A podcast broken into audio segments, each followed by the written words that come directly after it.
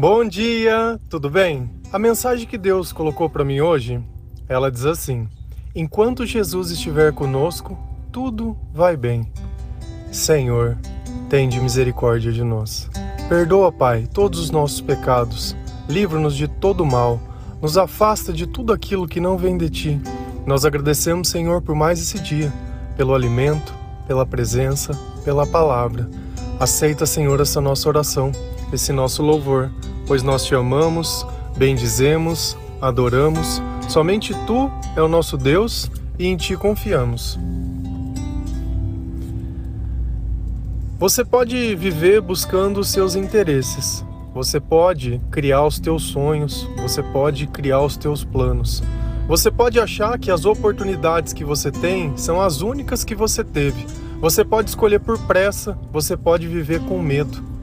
Mas Independente de tudo aquilo que a gente escolha ou viva, nós sempre estaremos precisando que o Senhor esteja perto de nós. Às vezes as coisas não saem como nós queremos, quando nós não temos sabedoria para compreender a razão das coisas e o peso do mundo espiritual na nossa vida, talvez a gente ache que é uma questão de sorte, de azar ou de perseguição. Quantas vezes nós não, nós não nos questionamos por que, que alguém não gosta de nós ou o que, que nós fizemos para merecer isso? E talvez não seja uma questão de merecer ou não, mas do quanto você pode suportar. Porque vamos imaginar que se você tem mais força que algo e algo acontece perto de você e você consegue suportar aquilo, talvez não tenha importância, diferente de algo que consegue te paralisar. Então essa força que nós temos, ela não é nossa.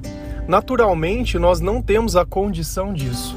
Porém, quando Jesus ele está perto de nós, tudo vai bem. Tudo vai bem dentro de nós. Talvez fora as coisas não estejam tão bem como nós gostaríamos. Talvez na nossa vida existam pessoas, pessoas que tentam nos dominar, pessoas que gostam de nos julgar, pessoas que falam coisas que nós não merecemos, que muitas vezes não reconhecem o nosso valor. E aí, o que, que a gente faz? Troca a pessoa? Será que resolve?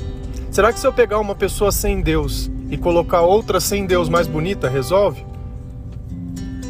Eu sempre falo a mesma coisa. Nós começamos os nossos relacionamentos muitas vezes pelo olhar, pela beleza e terminamos pelo comportamento da pessoa. Pessoas sem Deus são insuportáveis. E não adianta outra pessoa ter Deus e eu não ter. A equação perfeita é quando Deus está dentro do coração de duas pessoas, quando as, ambas entendem o que é o amor, o que é o perdão, o que é a misericórdia, o que é o pecado, quando ambas decidem viver ao lado do Senhor.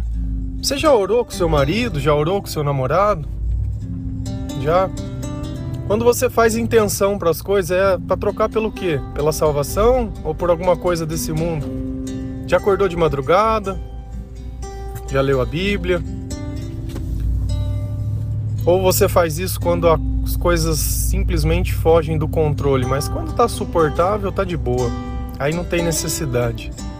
Então essa inconstância de agora eu sou religioso, agora eu não sou. Hoje eu escuto áudio, ah, hoje não. Ah, hoje eu tenho. Não, não é todo dia, sabe esse esse compromisso.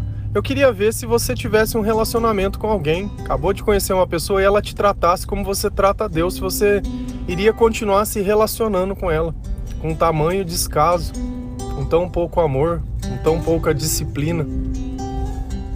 Depois as coisas saem errado e aí vai questionar Deus. Nossa, mas por que Deus isso? Por que Deus aquilo? Ué, quando Deus estava tentando falar com você para te ensinar a suportar todas as coisas que viriam acontecer, onde você estava? Aonde você estava? E ao nosso redor, o mal ele sempre vai existir. Se você acha que você vai conseguir se blindar em algum lugar onde as pessoas elas vão ser 100% Jesus, você se engana. Você tem que ser essa pessoa 100% Jesus para aqueles que não são possam ver a sua luz e talvez se inspirar, né? Talvez se questionar, talvez notar a sua mudança. Se a gente for lá em Judas 1, versículo 18 e 19, só por efeito de conhecimento, Judas não é o Judas que traiu Jesus, esse é o Judas, irmão de Tiago. A palavra ele diz assim: Eles disseram a vocês. Eles quem? Os apóstolos, tá? Então isso foi uma mensagem passada.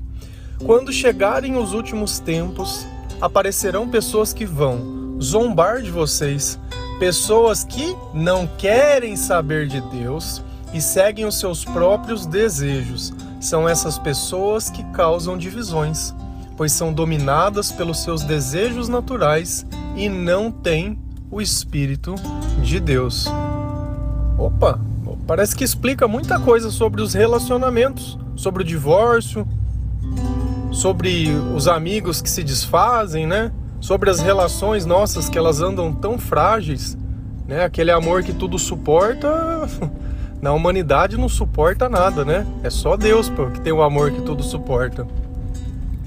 Como nós estamos perto dos últimos tempos, e como eu sei isso? Porque Jesus diria que nos últimos tempos haveriam pestes, haveriam guerras, haveriam divisões, desuniões, fome, doenças. E nós temos tudo isso acontecendo. Então nós estamos nos últimos tempos. Tem pessoas que zombam da gente? Com certeza. Começa a se converter e ver os teus amigos, o que eles vão falar de você. Aqueles que você costumava, né, a se divertir, aquele que você rachava a conta dos ilícitos, né? Ah, esses daí não vão gostar mais de você não. Você não é mais amigo deles. Agora você é o cara da igreja, né? Você não anda mais com pecador. Como você querer mudar de vida e ser melhor fosse um pecado, fosse um crime, né? É um crime você querer ser melhor, é um crime você querer curar a sua alma, ser feliz, né? Parar de ser triste, parar de ser depressivo. Nossa, é um pecado isso. Será que essas pessoas, quando elas falam, elas têm consciência do que elas estão falando? Será que quando elas zombam de você por tentar ser melhor, elas sabem o mal que elas estão causando para você? E você não está ouvindo isso de um estranho, você está ouvindo isso de um amigo.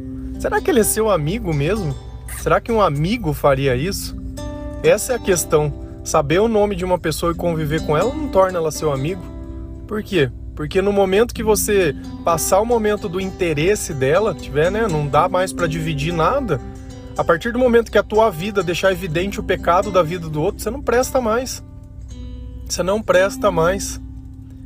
E aí fica que não querem saber de Deus. Quem vai zombar de você? Quem não quer saber de Deus.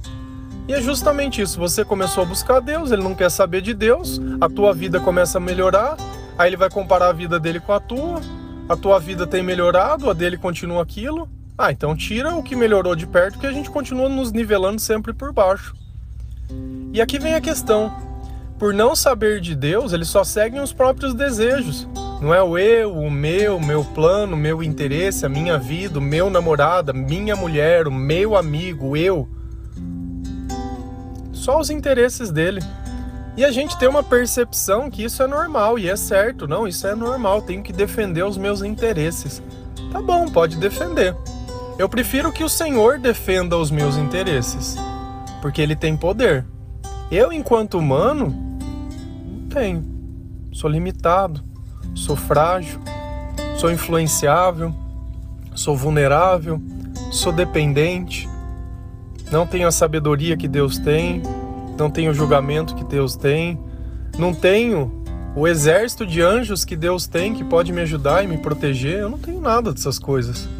Então eu prefiro mostrar minha fragilidade, a minha dependência para Deus, do que propriamente achar que eu sou alguma coisa. Eu não sou. Jesus pode dizer eu sou, eu sou. Eu não sou. Eu não sou. E aí a gente começa a entender por que, que tem tanto conflito na nossa vida, por que, que tá tanta tribulação. Porque por essas pessoas participarem da nossa vida, olha o que Deus diz, são essas pessoas que causam divisões. Ah, mas como que elas causam divisões? Semeando palavras. Enquanto nós tentamos colocar o evangelho do Senhor, damos as boas novas do reino de Deus, o outro ele vai minando devagarzinho. É um comentário desnecessário aqui, é uma fofoquinha aqui, é uma mentirinha ali, é um negocinho aqui. Quando você vê, você tá no meio de um ambiente que você já não sabe mais o que é certo, o que é errado, quem você pode confiar ou não. E aí você já não começa a acreditar mais em ninguém. E nem aquele que diz a verdade, nem aquele que diz a mentira. Aí você já não. Porque a partir do momento que eu nego a verdade, eu tô mentindo. E aí? E Deus está me dizendo: olha, essas pessoas que não acreditam em mim, elas têm esse comportamento. Aí você conhece um cara, uma mulher nova, nossa, tão bonita, olha o perfil dela no Instagram, nossa, olha para você ver perfeita, olha aqui, foto, bibibi, não sei o que, tá? Tem Deus? Não. Cilada. Ah, mas não é assim. Cara, tá escrito na palavra de Deus. Por que, que Deus ia escrever exatamente o que ele disse? Para mentir? Para enganar? Ou você que quer se iludir e você quer. Aí você entra em mais um relacionamento. E quantos relacionamentos você já não teve? Quantos? Parece a mulher samaritana. Quando Jesus diz que ela não tem marido, ela fala: É, você tem razão, eu já tive cinco. E aí? Quantos mais? Quantos mais? E aí você acha que é uma questão de pessoas e não de ausência ou presença de Deus. Enquanto você continuar escolhendo sem Deus, vai continuar saindo no mesmo, muda a cor, muda a forma, muda tudo. É como você chegar numa padaria e pedir um pãozinho. Olha, me dê um pão francês. Não importa o tamanho, não importa se tá mais moreninho, mais branquinho, se é maiorzinho, né? Pão francês é pão francês. Independente do que você escolher, vai continuar sendo um pão francês. Por mais bonito que ele seja, vai continuar sendo um pão francês. Pessoas sem Deus são assim também. Por mais bonito que ela seja, vai continuar sendo uma pessoa que vai causar divisão vai continuar uma pessoa que vai viver os seus próprios interesses, pois são dominadas pelos seus desejos, pelos seus interesses. Elas só vivem procurando isso. Enquanto é interessante, opa, vem cá, meu amigo, minha mulher, meu amor, ô benzinho, não é mais interessante? Sai pra cá, você é louca. Ixi, você é doida, doente. Já ouviu isso de alguém? Já falou isso para alguém? E por que que isso acontece? não tem o Espírito de Deus. Espírito de Deus, aprenda sempre, vida de oração. O Espírito vem para conversar conosco. Orar é conversar com Deus. Se eu converso com Deus, o Espírito perto de mim, influenciando os meus pensamentos, influenciando os meus sentimentos. Não converso com Deus em momento nenhum, nada. Ah, mas eu oro à noite. Pô, show de bola. Você só conversa com Deus à noite. Vamos criar uma relação também. Só vou conversar com você à noite. Você quer ter um casamento assim que você só conversa com a pessoa à noite, antes de dormir, durante um minuto, até pegar no sono? Eu só converso com você no meu relacionamento quando? Quando eu tiver com algum problema eu te procuro. Não é estranho? Buscar alguém quando eu tenho um problema não é interesse? Se é relacionamento, eu posso dizer que eu me relaciono com alguém assim? É um médico, um psicólogo, alguma coisa que eu pago alguma coisa para ter outra? Ah, não, mas eu não me relacionei com você, o senhor, o ano inteiro, mas agora chegou a quaresma e eu quero parar de tomar refrigerante pra gente ter uma relação. Bizarro, né? Estranho, não é? Não, então, sabe o que, que é? Eu não te procurei também a minha vida inteira, mas agora eu tenho uma pessoa que eu amo que tá doente, então eu queria me relacionar com você. Que é um pior? Sabe o que, que é? Eu não conversei com você a noite inteira ou a vida inteira e eu também não quero conversar agora. Eu vou pedir para outra pessoa conversar com você por mim para ver se você faz o que eu quero. Esse é o relacionamento que você quer ter com Jesus? Você acha que é assim que o Espírito Santo vai viver em nós? Você acha que é assim que a gente vai ficar tudo bem?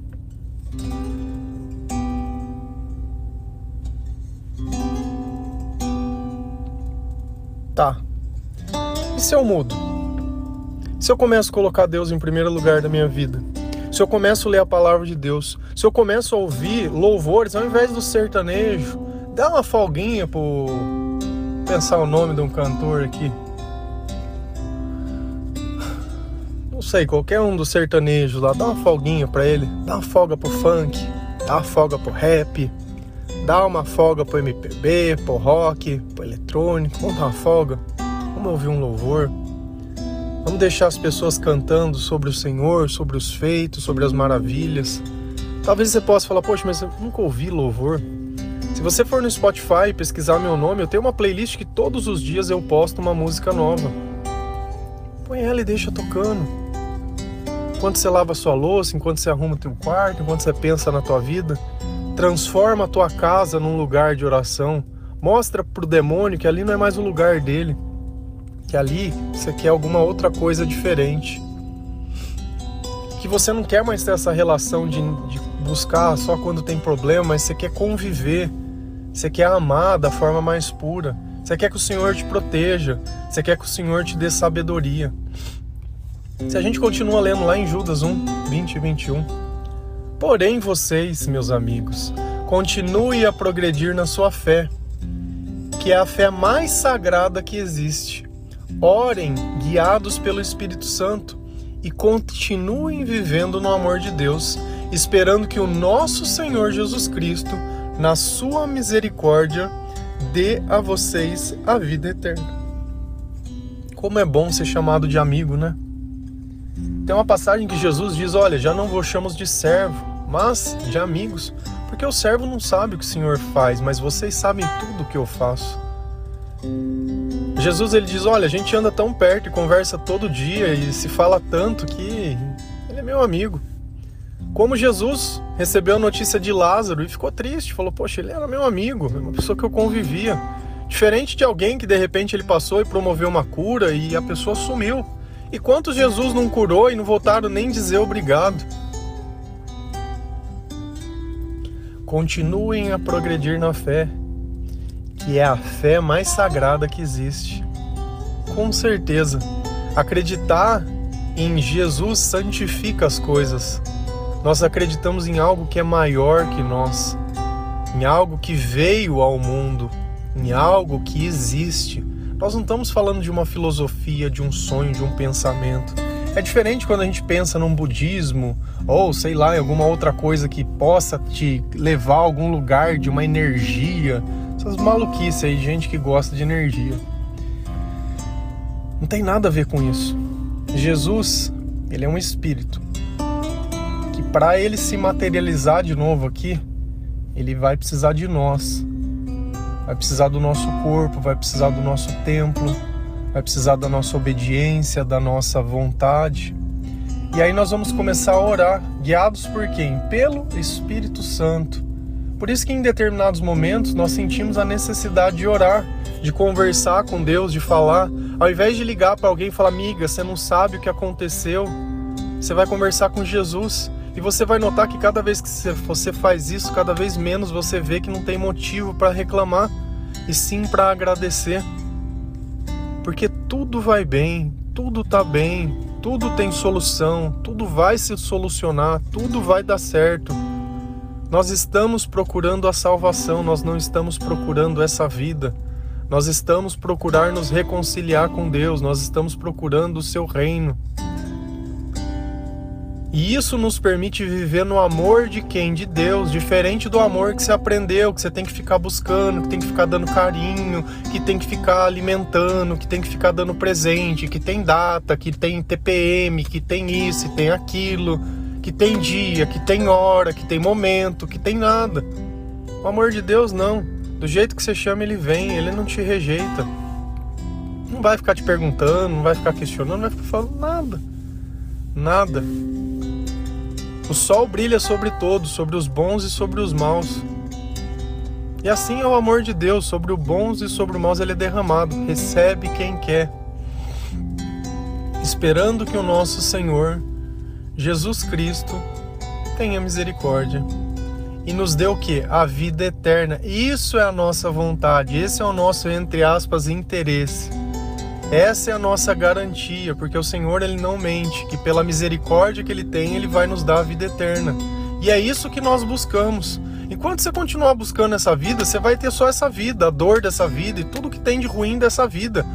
Por essas pessoas que vivem de forma natural, criando divisão, que elas vão estar no meio de você. Eu faço um convite. Leiam, é um capítulo só. Judas é um livro só, não tem mais nada, é um livro. Um livro. Leia ele inteiro. E aí você vai se assustar. O que, que essas pessoas elas fazem? Essas pessoas que causam divisões. Jesus tipifica eles como os falsos, que muitas vezes pode até falar o nome de Deus, pode se sentar, mas eles negam a Jesus pelo seu comportamento. Falam que no meio das bebedeiras, né, eles envergonham as pessoas.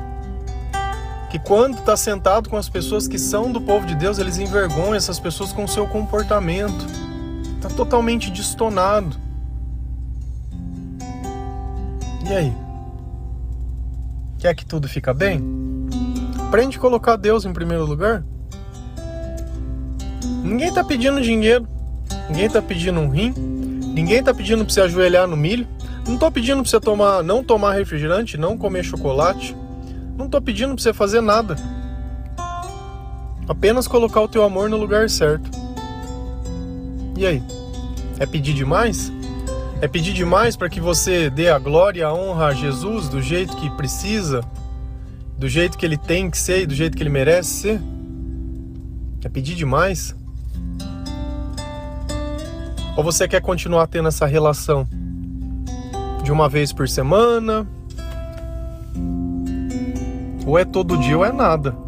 Se relacione com Deus como se você fosse relacionar com o amor da tua vida, que você chora, né? Por que, que você não pega uma criança que é pequenininha e também trata ela desse jeito, com esse relacionamento com Deus? Ah, hoje eu não tô afim de dar mamar pra você, hoje eu não vou cuidar, não vou te limpar hoje. Não, não, hoje não. É dependência, dependência é todo dia, toda hora. Não é uma escolha. Amém? Que Deus possa tocar o seu coração com essas palavras, que Ele possa te dar entendimento, sabedoria, que você comece a escolher melhor as coisas. Não quer dizer que porque alguém da igreja é boa, mas pelas palavras, pelas palavras. Se você ler a palavra de Deus, você vai conhecer as palavras das pessoas. Se você não consegue reconhecer se é Deus ou o diabo que está falando com você, é complicado, porque certamente vai ser o diabo. Certamente. Temos muito mais escuridão que estrelas no céu. Porém, dá para reconhecer aquilo que brilha, porque não se baseia nos seus próprios interesses. Amém? Que Deus abençoe cada um de vocês. Feliz a nação cujo Deus é o Senhor. Um bom dia.